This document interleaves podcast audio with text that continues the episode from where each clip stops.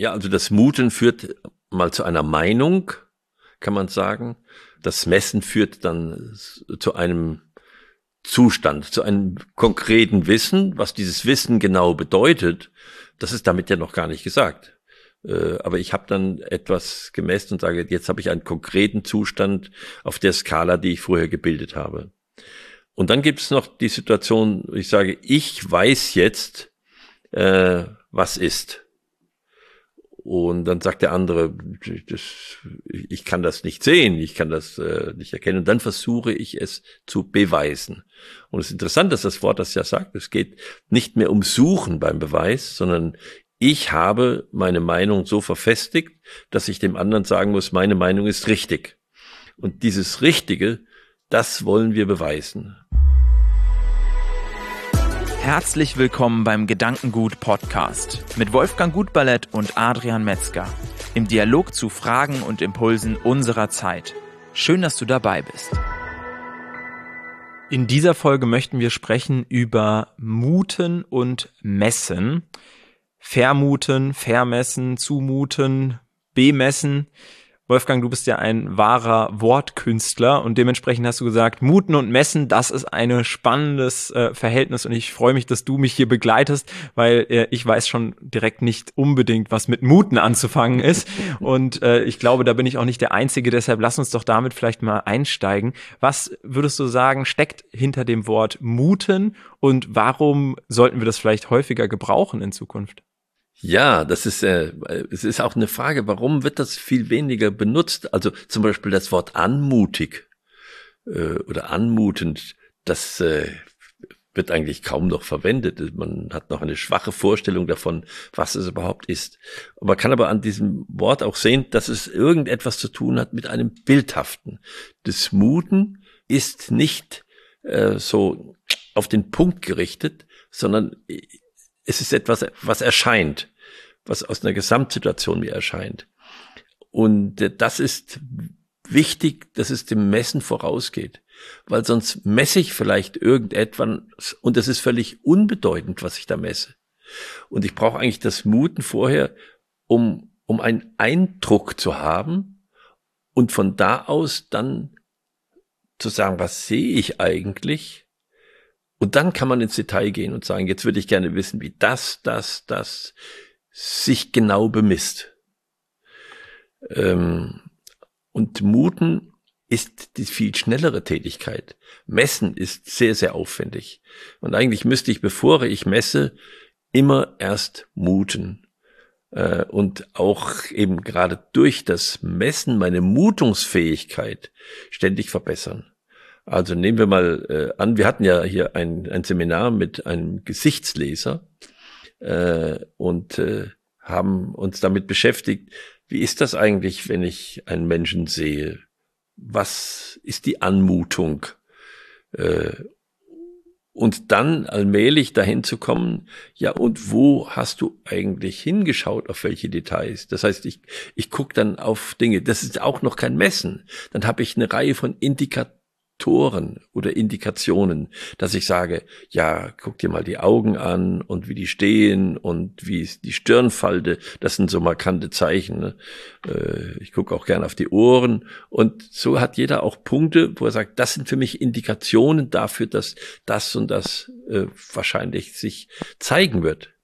Und dann kann man äh, ins Messen gehen, was natürlich bei dem Eindruck eines Menschen schwieriger ist, dann wirklich ins Messen zu gehen. Da gibt's dann halt Methoden, aber da sieht man auch, dass jede Methode, mit der ich daran gehe, eben nur ein kleines Detail abbildet. Und äh, ich ziemlich schwierig habe, aus dem Messen wieder ein Gesamtbild zu machen. Für mich wird's deutlich darin, dass wir es versuchen, mit dem Messen genauer zu machen, aber dann uns teilweise die Orientierung fehlt. Also zu sehr quasi im Detail stecken. Und eigentlich, wie du es jetzt beschreibst, hilft uns das Muten nicht nur dabei, sehr effizient herauszufinden, was es jetzt zu messen gilt, sondern mit dem Messergebnis überhaupt eine Aussagekraft zu verbinden und daraus ähm, ja etwas zu Schlussfolgern. Was glaubst du, jetzt hast du es mit dem Gesichtslesen beschrieben, ähm, ich habe von dir auch schon das Beispiel gehört, dass man, ähm, während man joggen geht, zum Beispiel Beispiel äh, nicht immer auf die, äh, auf die Fitness-Watch guckt und wenn man aufgestanden ist, nicht auf die Uhr guckt, um zu schauen, wie gut man geschlafen hat, sondern dass man versucht, eben ein eigenes ähm, Gefühl zu entwickeln dafür.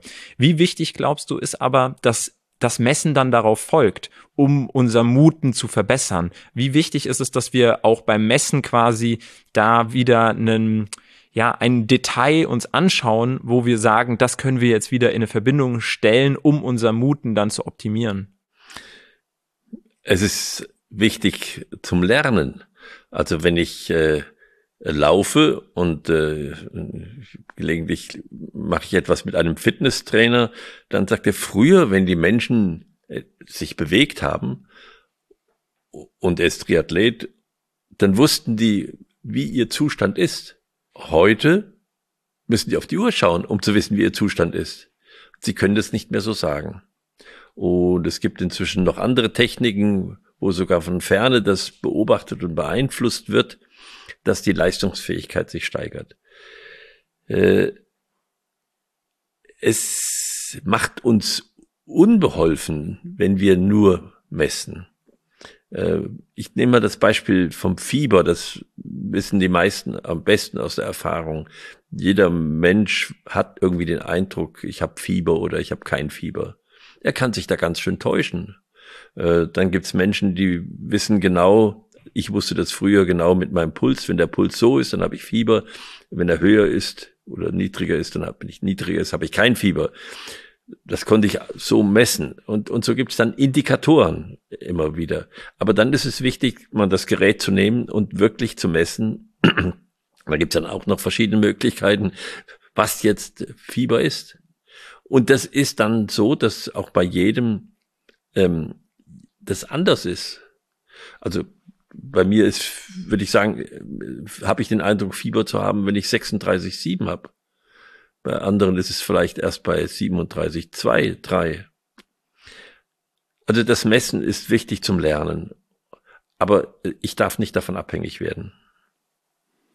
Wie würdest du allgemein den Unterschied nochmal beschreiben zwischen dem Muten und dem Messen? Was würdest du so plakativ sagen, ist da der Unterschied zwischen den beiden? Weil bei beiden ist man ja auf der Suche nach einer Antwort, würde ich sagen. Ja, ich habe schon gesagt, das eine ist bildhafter, das heißt, ich kriege mir einen qualitativen Eindruck beim Muten. Muten ist eine, eine Qualität, die mir entgegenkommt. Und wenn ich ans Messen gehe, dann gehe ich auf die Quantität. Und dazwischen liegt, weil wir ja nicht alles messen können, äh, so etwas wie, wie Indikatoren, die ich mir aufbaue. Also ähm, ich nehme mal ein Beispiel, wenn ich jetzt äh, einen Lauf mache, dann gibt es am Ende ein Zielband.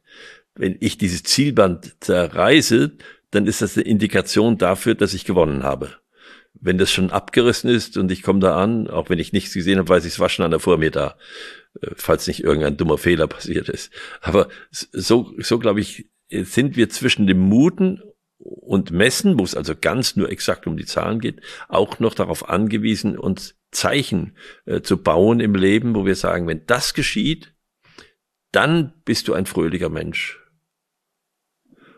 Worauf schaust du dann, wenn du sagst, das ist ein fröhlicher Mensch?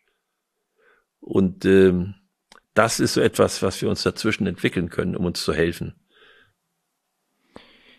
Was ist dann der zweite Schritt? Weil Messen und Muten ist für mich nochmal was, was jeder Einzelne für sich auch tut. Was ist dann, wenn man die Antworten, die man gefunden hat, auch untereinander teilen möchte? Ähm, also kann man gemeinsam muten und kann man gemeinsam messen oder ist das eigentlich was, was jeder für sich tut? Und wie kommt man dann ähm, zu einer Übereinkunft von Menschen, die unterschiedlich muten und die unterschiedlich messen und die behaupten, dass der andere sich vermessen hat. Ja, also das Muten führt mal zu einer Meinung, kann man sagen.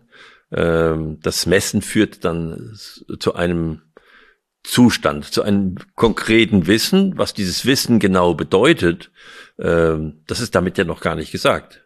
Äh, aber ich habe dann etwas gemessen und sage, jetzt habe ich einen konkreten Zustand auf der Skala, die ich vorher gebildet habe. Und dann gibt es noch die Situation, ich sage, ich weiß jetzt, äh, was ist. Und dann sagt der andere, das, ich kann das nicht sehen, ich kann das äh, nicht erkennen. Und dann versuche ich es zu beweisen. Und es ist interessant, dass das Wort das ja sagt. Es geht nicht mehr um Suchen beim Beweis, sondern ich habe meine Meinung so verfestigt, dass ich dem anderen sagen muss, meine Meinung ist richtig. Und dieses Richtige, das wollen wir beweisen. Und da gibt es dann zwei Möglichkeiten, das zu beweisen, indem ich sage, schau dir auf die Wirkung, du siehst, dass es wirkt. Das wird immer weniger akzeptiert und immer mehr sagen wir, schau auf die Ursachen. Ich kann dir sagen, das ist so, weil vorher das war. Und dann kann ich sagen, wenn ich das mache, dann passiert das. Und das kann ich dir beweisen. Das ist dann dieser Beweis, der dann äh, von jedem sozusagen wiederholbar sein muss oder nachvollzogen werden können muss, wenn er gültig sein soll. Das sind zwei unterschiedliche äh, Möglichkeiten des Beweises, aber wir sagen zum Beweis eigentlich äh, nur noch dann Beweis, wenn es die Kausalität geklärt ist. Das führt aber äh, dazu, dass wir sehr monokausale äh, Beweise bekommen, weil multikausale Beweise sind sehr schwierig, weil ich ja nicht mehr weiß, welcher Faktor äh, hat jetzt wie gewirkt. Das führt eigentlich zu einer ziemlichen Verflachung äh, in vieler Hinsicht. Und äh, es ist viel besser, wenn wir auf die Wirkung schauen. Da kann ich auch eine, eine multifaktorielle Wirkung ablesen. Auch wenn ich nicht genau weiß, was jetzt im Einzelnen gewirkt hat. Also bei einem Lebensmittel, das ist ja ein, das ist ein Produkt von vielen, vielen Stoffen.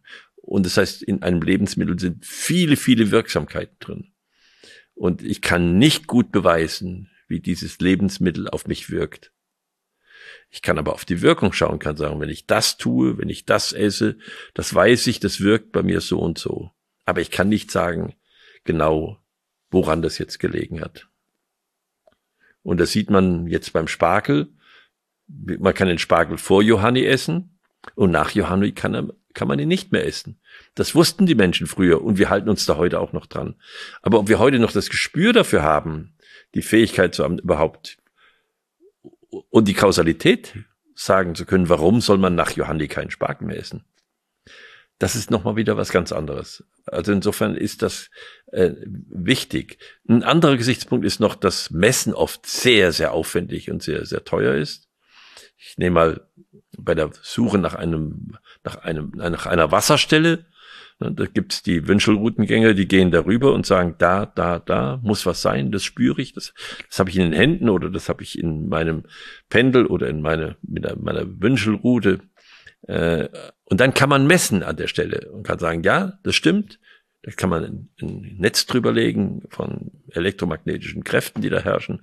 Und dann kann ich das auch zeigen, auch als Bild zeigen, dass das ist da oder nicht. Aber wenn ich jetzt hergehen wollte und würde sagen, ich habe eine Landschaft von äh, 20 Hektar und ich suche da Wasser und soll das ausmessen, das wäre sehr aufwendig. Dann nehme ich dann lieber einen Wünschelroutengänger.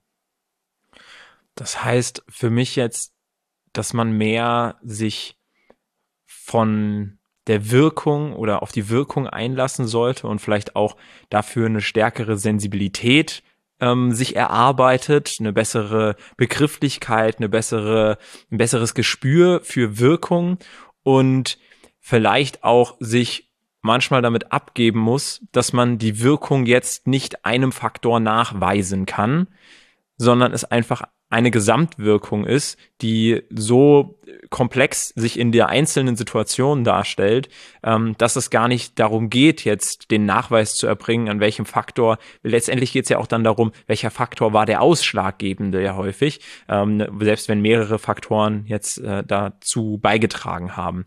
Bei dir als Wortkünstler fände ich es noch spannend, jetzt die beiden Worte nochmal miteinander zu verbinden und zu fragen, was ist Mutmaßen? Hat das jetzt, weil das mit beidem zu tun oder nicht? Weil Mutmaßen wäre für mich jetzt irgendwie eine Kombination aus Muten und Messen. Ja, das hat ein bisschen was zu tun mit diesen Indikatoren auch. Also Mutmaßen heißt, ich, ich mache eine Mutung zur Messung. Und wenn ich eine Mutung zur Messung machen will, dann äh, schaffe ich mir solche Punkte. Also zum Beispiel, wenn wir beim Laufen bleiben, weil wir das schon mal als Tätigkeit hatten, kann ich sagen, solange ich mit dem anderen noch reden kann, mutmaße ich, dass ich mich nicht übernehme. Wenn ich das nicht mehr kann, dann bin ich im Grenzbereich adrenalinmäßig äh, oder äh, eben äh, wie heißt der Wert, komme ich jetzt nicht drauf, den, den, ich den ich schauen muss, also die Versäuerung des äh, mhm. Blutes, das findet dann noch nicht statt, solange ich noch reden kann. Das heißt, die Sauerstoffversorgung ist ausreichend. Und das ist zum Beispiel so ein Mutmaßen. Da haben wir eine Mutung, aber wir haben uns das zum Maß gemacht, weil wir einen Indikator gesetzt haben, wo wir sagen, an dem kann ich erkennen, das ist schon ziemlich sicher. Ich finde, für mich nehme ich mit aus dem Gespräch, dass wir uns mehr, ich würde sagen, schon fast trauen zu muten und die Möglichkeit, immer mehr zu messen, dazu nutzen, unsere Fähigkeit zu muten zu verbessern. Genau. Dann belassen wir es dabei. Wunderbar. Vielen Dank dir als Zuschauer, als Zuhörer, dass du beim Gedankengut Podcast wieder mit dabei warst. Und wir sind sowohl als Videoformat auf YouTube als auch als Podcast-Format auf den unterschiedlichen Podcast-Plattformen. Und wir würden uns sehr freuen, wenn du auch bei der nächsten Folge wieder mit dabei bist.